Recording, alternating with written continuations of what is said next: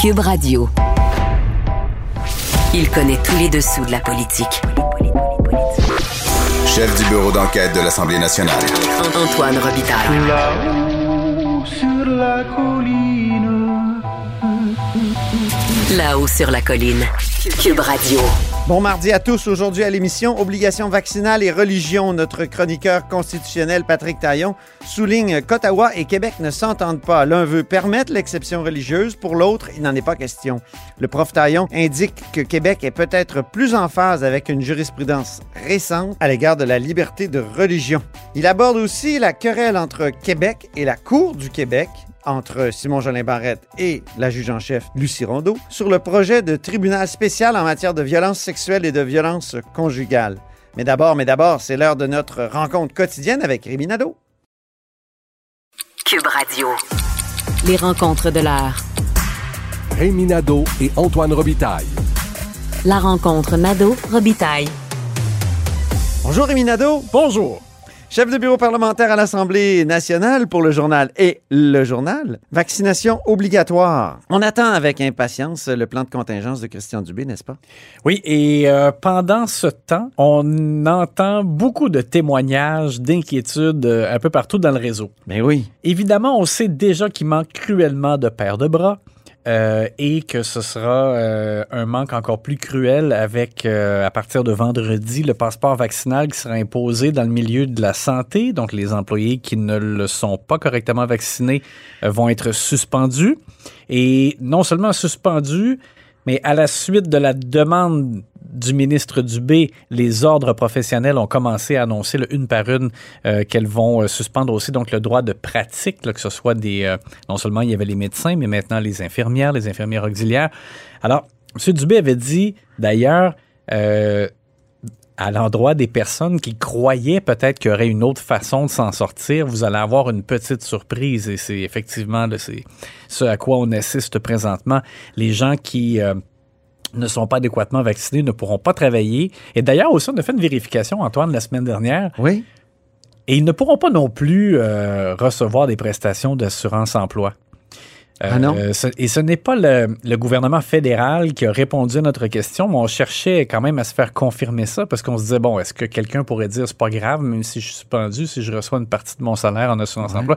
Mais le ministère de la Santé et des Services sociaux nous a répondu quand même assez clairement en disant que, en raison du motif de suspension, il ne devrait pas avoir droit à des prestations.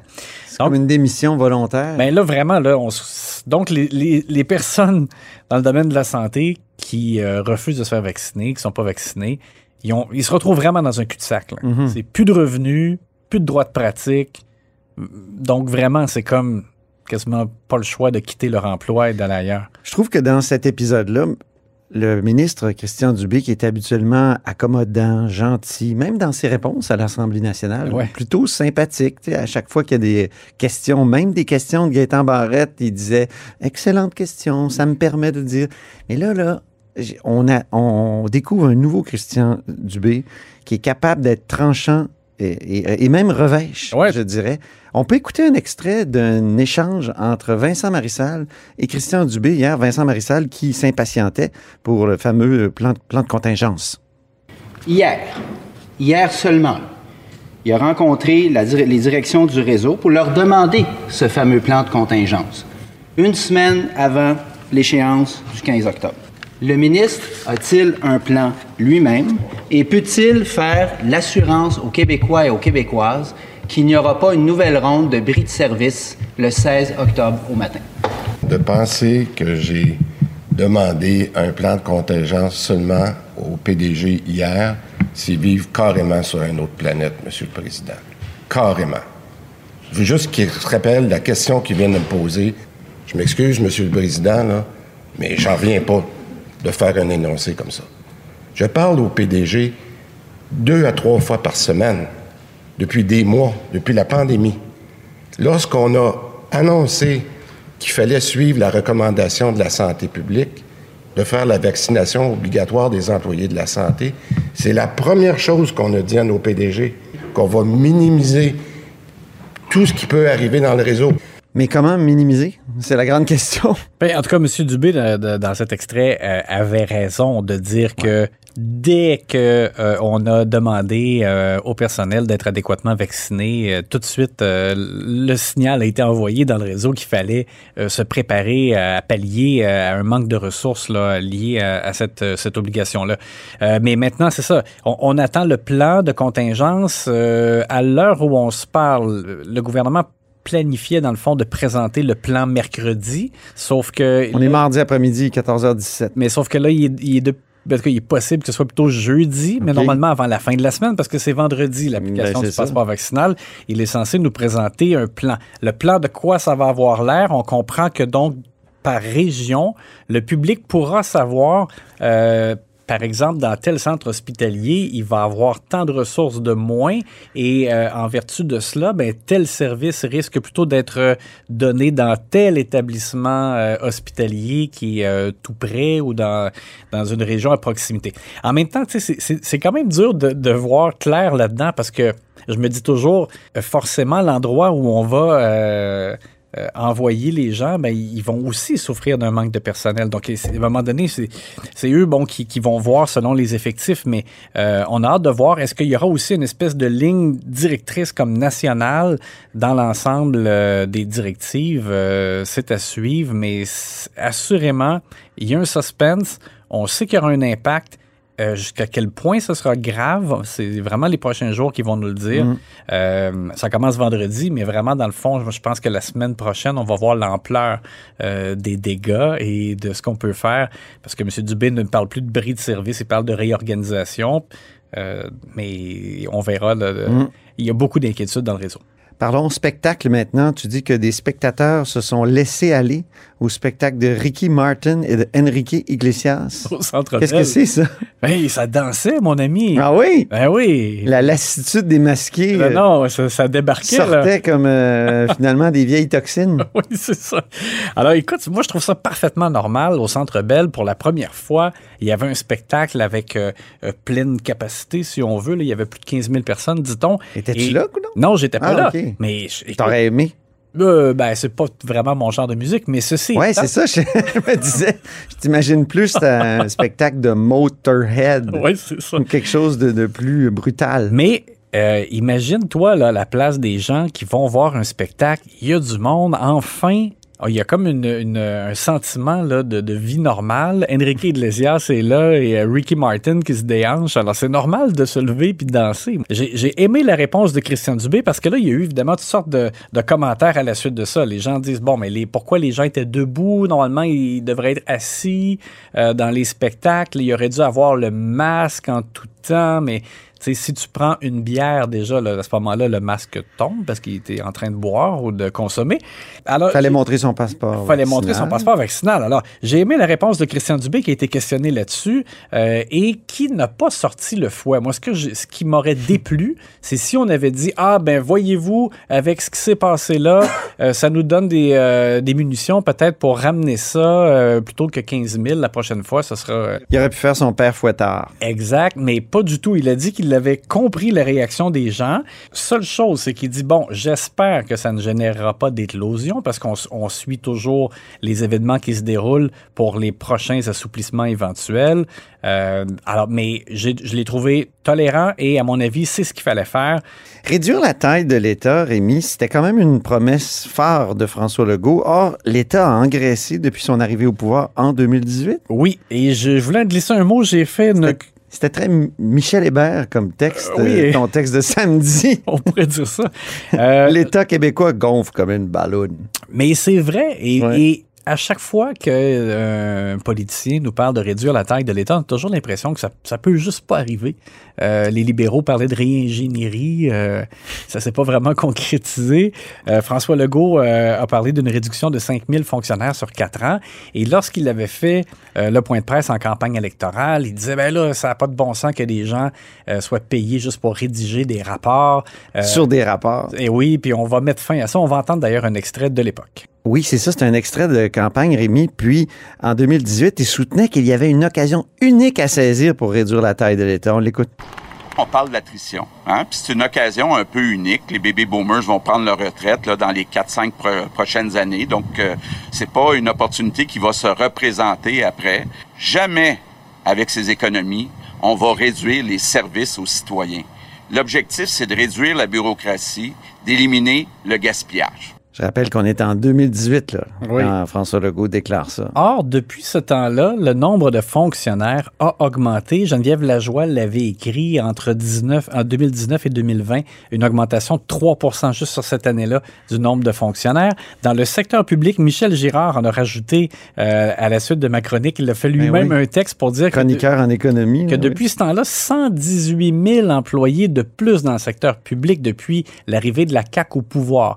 Et ça, c'est sans compter le fait que M. Legault a évidemment annoncé l'embauche massive de préposés aux bénéficiaires. On voulait euh, en trouver 10 000. Finalement, avec les gens qui ont quitté la formation accélérée, c'est pas autant que ça, mais c'est euh, près de 8 000 au moins, je pense, qui sont restés euh, en place. Et là, on veut ajouter plus d'éducatrices dans les services de garde et il en manque effectivement. On veut ajouter plus d'enseignants et il en manque. On va ajouter plus d'infirmières. On est présentement dans une, opération d'embauche.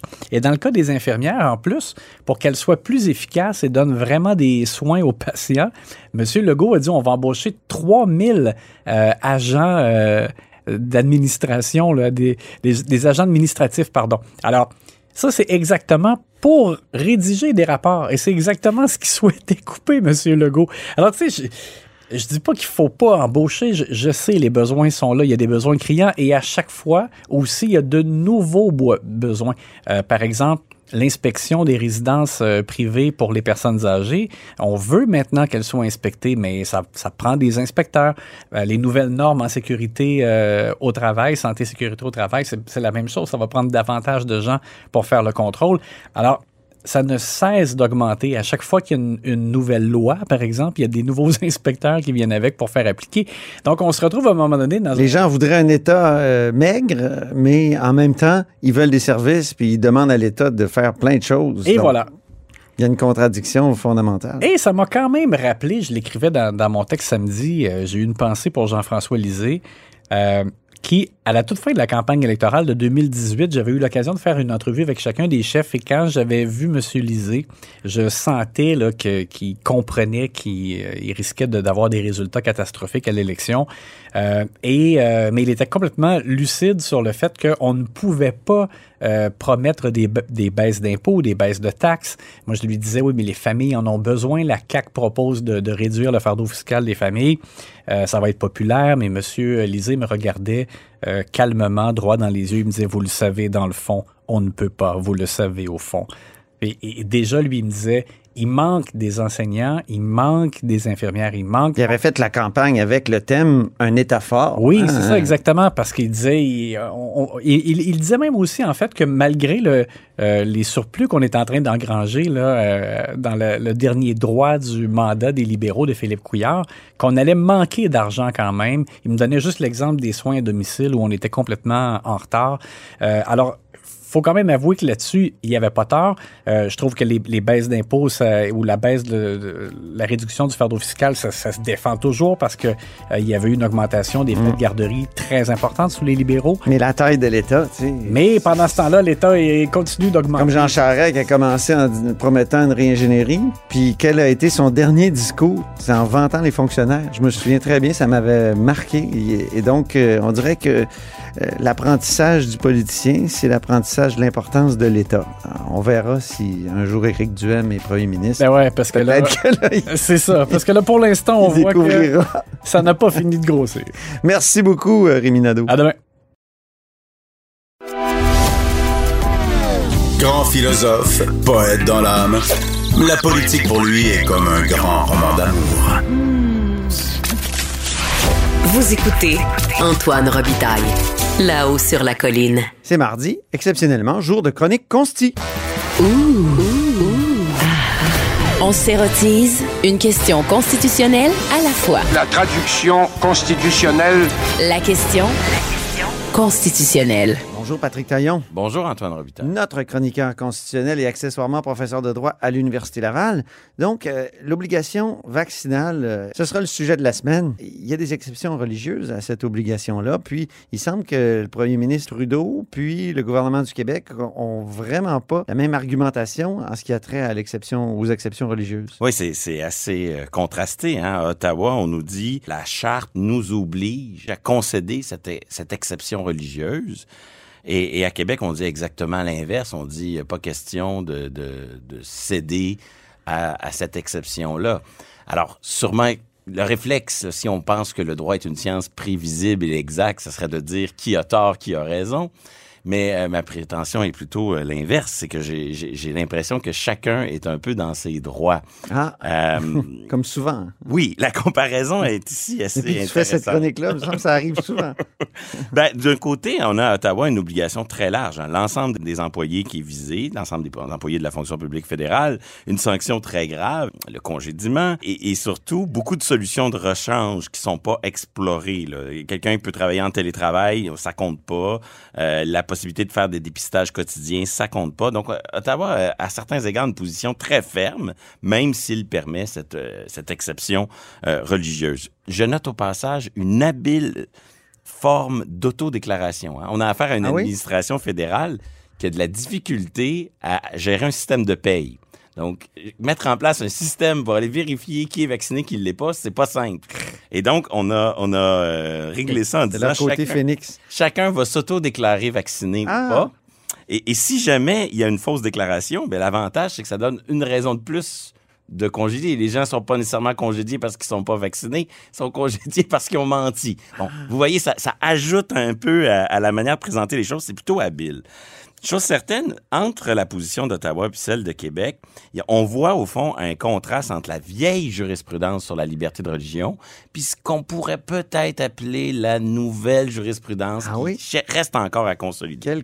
Quelle, différence? Donc, la vieille jurisprudence, ça s'est cristallisé beaucoup autour de la fin des années 90, début 2000. L'affaire Amselem est très célèbre sur cette question-là. C'est le concept de croyance sincère. C'est l'idée que euh, lorsqu'on mobilise la liberté de religion, euh, la question de savoir si c'est obligatoire ou pas dans cette religion, si c'est permis ou interdit, n'est pas pertinente. Tout ce qui compte, c'est ce que l'individu croit sincèrement. Puis pas ce qu'il croit sincèrement obligatoire dans sa religion. Ce qu'il croit est comme étant utile pour le rapprocher de ses convictions religieuses. Mhm. Donc, on a quelque chose d'hyper subjectif. Donc, dans ce contexte-là, c'est ce qu'on retrouve un peu dans l'approche fédérale. Ben, quiconque croit sincèrement que euh, le vaccin l'éloigne de sa spiritualité et de ses convictions euh, profondes, peu importe ce que son clergé, ce que ses autorités religieuses pensent, Mhm. ben, Peu importe ce que les livres euh, aussi fondamentaux disent. exactement. Parce que plusieurs vont dire Ah, le voile, euh, c'est pas vrai que dans la religion musulmane, c'est une obligation? peu importe que les textes, et peu importe la question de savoir si ça fait longtemps que je respecte ce culte-là, et si je suis constant dans, le, re- dans la pratique de mon culte, tout ça, ça compte pas. Dès, du moment où on, on, on a, euh, on rencontre le critère de sincérité, ça suffit et on peut mobiliser l'exception religieuse. Ça, c'est la jurisprudence traditionnelle qui a beaucoup fait jaser, qui, à mon avis, est un peu à l'origine de la crise sur les accommodements raisonnables Ouais. en matière religieuse au Québec. Toutes les années 2000, là, cette espèce d'écart entre cette jurisprudence canadienne puis euh, les, les- les- les- disons le, le consensus québécois sur le rapport entre le religieux et, et l'État qui, qui a donné un peu cette crise au début des années 2000. Et qui a donné des parodies intéressantes aussi. Le pastafarisme. Sais pas si tu- qui est une tentative de, de tourner en ridicule le concept de De croyance, croyance sincère. Tout à c'est fait. ça, le- le- c'est le, le culte du spaghetti volant. Et cette nouvelle jurisprudence qui apparaît, qui n'est pas le con- l'exact contraire, mais qui est une façon élégante pour les tribunaux de dire euh, nous nous sommes trompés, mais on le dira pas. Donc, euh, on a des décisions récentes. là, je les nomme au passage sans trop les résumer. Une affaire concernant les camionneurs euh, sikhs dans le port de Montréal. Ah oui. Euh, une affaire concernant une faculté ça, de ça évolue, hein? évangéliste qui s'appelle Trinity Western. Dans ces affaires-là, on a réintroduit de l'objectivité dans l'analyse. Mais sans dire que la vieille jurisprudence n'était pas bonne. Ce qu'on a dit, c'est, bon, au début du raisonnement, si on veut savoir si vous avez le droit de mobiliser la liberté de religion, la croyance sincère, ça tient. Mais quand l'État prend une mesure restrictive, il a toujours l'occasion de se justifier.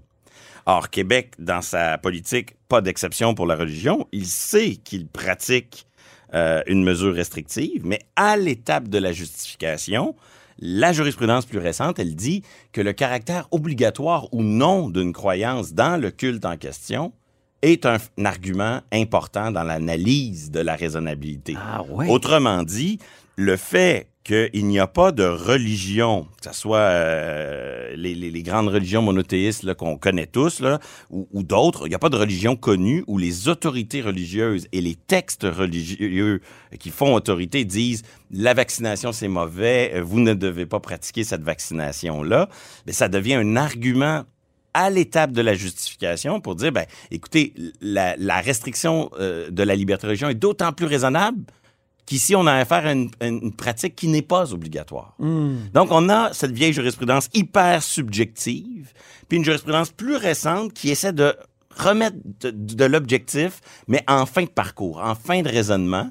Mais en, en bout de course, ça fait en sorte que Justin Trudeau, il n'est pas obligé d'inclure une exception religieuse. Il fait le choix, il fait un choix politique qui est compatible avec l'interprétation classique de la charte.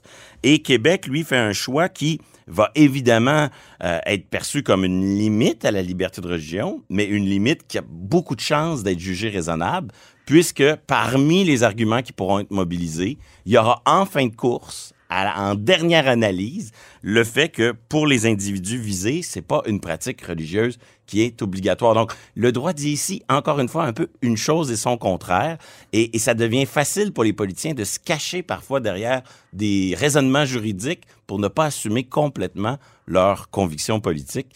Euh, ça devient un bouclier un peu facile.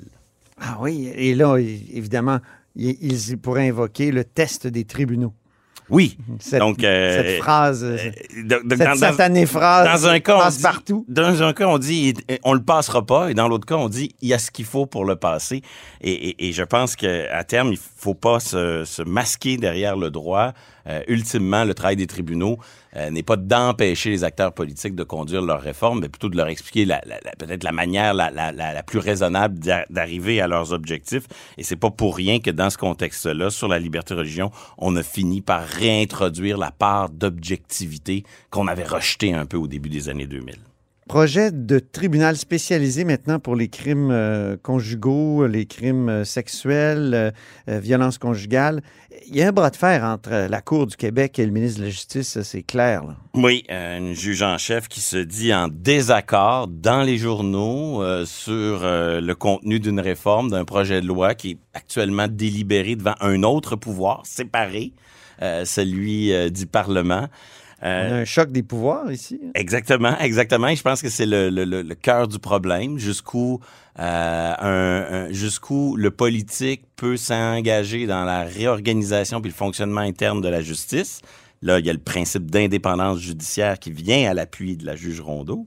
Mais à l'inverse, jusqu'où euh, le pouvoir judiciaire peut s'ingérer dans le processus euh, d'adoption d'une réforme, dans quelle mesure il doit respecter l'autonomie législative du Québec. Le problème est vraiment pas simple. Euh, la juge Rondeau, qui commence à donner des entrevues, fait parfois des discours sur, euh, Oui. sur l'indépendance judiciaire, elle dit, moi, je m'oppose. Euh, OK, euh, mais comme si toute réforme législative était une violation de l'indépendance du tribunal. Elle semble oublier que, un, euh, le législateur québécois aurait la compétence d'abolir la Cour du Québec s'il veut. C'est ça que la Constitution dit. Là. Un tribunal comme la Cour du Québec, c'est un tribunal de compétence euh, provinciale. On a une compétence sur l'administration de la justice. C'est une loi québécoise qui crée le tribunal. Si on veut faire imploser la Cour du Québec pour la scinder en plusieurs petits tribunaux spécialisés, on a le droit de le faire. On peut pas le faire n'importe comment. Il faut respecter l'indépendance judiciaire, mais cette autonomie législative, elle existe. Donc, la juge Rondeau, elle se comporte un peu comme si elle était une, une juge de compétence fédérale, parce que les tribunaux, comme la Cour supérieure, la Cour d'appel et la Cour supérieure, eux, ils bénéficient d'une protection constitutionnelle. Eux, ils sont un peu en, en dehors de ce, que de ce dans quoi Québec peut jouer. Mais la Cour du Québec, c'est pas le cas. Donc, elle est un peu dans le mélange des genres. C'est une créature, Oui, tout à fait. C'est une créature. euh, et, et, et comme les semble- municipalités. elle semble aussi oublier que euh, son une contrepartie essentielle à son indépendance judiciaire, c'est aussi un certain devoir de réserve Ah oui. à l'endroit de ce qui se passe dans, dans, dans, la- dans le politique, dans, dans le domaine, de, dans le domaine euh, politique. Cela dit, elle a raison de soulever que euh, le, le pouvoir politique peut pas intervenir dans le fonctionnement quotidien de la justice d'une manière qui viendrait porter atteinte à l'indépendance judiciaire. Mhm. Ça veut pas dire qu'ils peuvent pas faire toute réforme. Et là, la grande affaire, ben, c'est pas la seule, mais une affaire qui va servir de phare un peu dans cette crise, c'est une longue saga sur la rémunération des juges. Ah, la dans ces rémunération, oui. euh, dans cette affaire, cette longue saga, les- on était un peu à l'époque euh, de la lutte contre le déficit, on- la lutte pour le déficit zéro. Dans les années 90. Oui, exactement. Et là, à peu près toutes les provinces voulaient geler ou réduire la rémunération de tous leurs fonctionnaires, euh, de tous leurs euh, employés, de tous leurs salariés, et ça incluait souvent les juges de compétences provinciales. Et là, les juges de compétences provinciales sont allés jusqu'en Cour suprême pour dire non, non, non, nous, là, nos salaires, on on peut pas y toucher, ni les geler, ni les réduire. Ce à quoi la Au nom de l'indépendance. au nom de l'indépendance Judiciaire. judiciaire. Ce à quoi la Cour suprême a bien dit, non, non, on peut geler vos, vos salaires, on peut les réduire. La seule chose, c'est qu'il faut se justifier. Puis il faut un processus qui, qui organise cette négociation dans un contexte où il ne peut pas y avoir de contact direct. Et là, quand on lit un peu ce qui, ce qui semble être la solution pour euh, le dossier qui nous occupe, Donc, le tribunal euh, Oui. pour les violences euh, conjugales et sexuelles. La juge semble dire, moi, si je suis adéquatement consulté, tout va s'arranger. Je déplore le fait de ne pas avoir été consulté. Attention, dans la saga sur la rémunération des juges, au nom de l'indépendance judiciaire, la Cour suprême dit bien, on peut pas s'asseoir autour d'une table entre le politique puis le judiciaire puis commencer à négocier euh, yeux dans les yeux comme on le ferait pour une convention collective. Il faut qu'il y ait une distance. Et donc, pour la rémunération, et j'ose croire aussi pour les, les- les questions C'est pour ça qu'il y a un comité sur la rémunération Exactement. des juges. Oui. Ce que les juges peuvent et doivent faire, c'est faire leur devoir de leur côté pour fournir des recommandations argumentées. Et, et- et pas plus. On peut pas commencer à imaginer que les, les juges vont débarquer en commission parlementaire, multiplier les contacts. Ça, ça serait un mélange des Mhm. genres tout aussi peu respectueux de l'indépendance. Il reste que la juge Lucie Rondeau est un peu actuellement en cabale, là. Elle est, est- Oui. est en campagne. Elle donne des On entrevues. peut euh, écouter d'ailleurs. Elle donne des entrevues, mais aussi euh, à la rentrée judiciaire où j'étais, euh, j'ai agi comme euh, animateur. Madame Rondeau a fait quelques déclarations. Il fallait lire entre les lignes un peu, remarque Patrick, mais quand même, on sentait ces grandes réticences à l'égard de ce tribunal spécialisé. Écoutons un court extrait. La Cour appuie donc sans réserve le déploiement et la bonification des services spécialisés et leur intégration au bénéfice des personnes plaignantes, une responsabilité qui, toutefois, ne relève pas de la mission d'un tribunal. Donc, c'était le 10 septembre à la rentrée judiciaire. Discours de Lucie Rondeau de la Cour du Québec. On est pour, mais pas dans ma cour. c'est Hein, bon, c'est- une dit. opposition frontale et ça dénote un peu une méfiance traditionnelle euh, au Canada à l'endroit des tribunaux spécialisés. On a une conception traditionnelle du juge qui est compétent en toute matière, mais pourtant, justement, ces tribunaux spécialisés créés par loi provinciale, c'est l'exception qui confirme la règle. On a déjà créé un tribunal sur le logement, un autre sur les, les petites créances, etc. Chambre Donc, de la jeunesse, ben oui, c'est ça aussi? ben, toutes sortes de, de mécanismes, les tribunaux administratifs aussi, tribunal administratif du travail. Mais est-ce qu'on n'a pas peur là, à la présomption d'innocence, ou on n'a pas peur de miner la présomption d'innocence en disant, mettant l'accent sur euh, finalement le plaignant? Est-ce que le plaignant, euh, dans la balance, pèserait un peu plus dans la balance de la justice? Est-ce qu'il n'y a pas un risque, effectivement? Il y a des craintes de la magistrature. Madame Rondeau l'exprime clairement.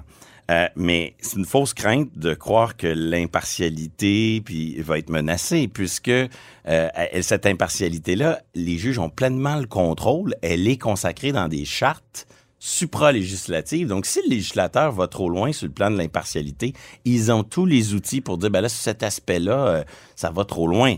Mais on le voit, il y a, surtout une résistance à concevoir le travail d'une cour d'une manière différente plus spécialisés, avec des services qui dépassent la simple adjudication euh, tranchée des litiges.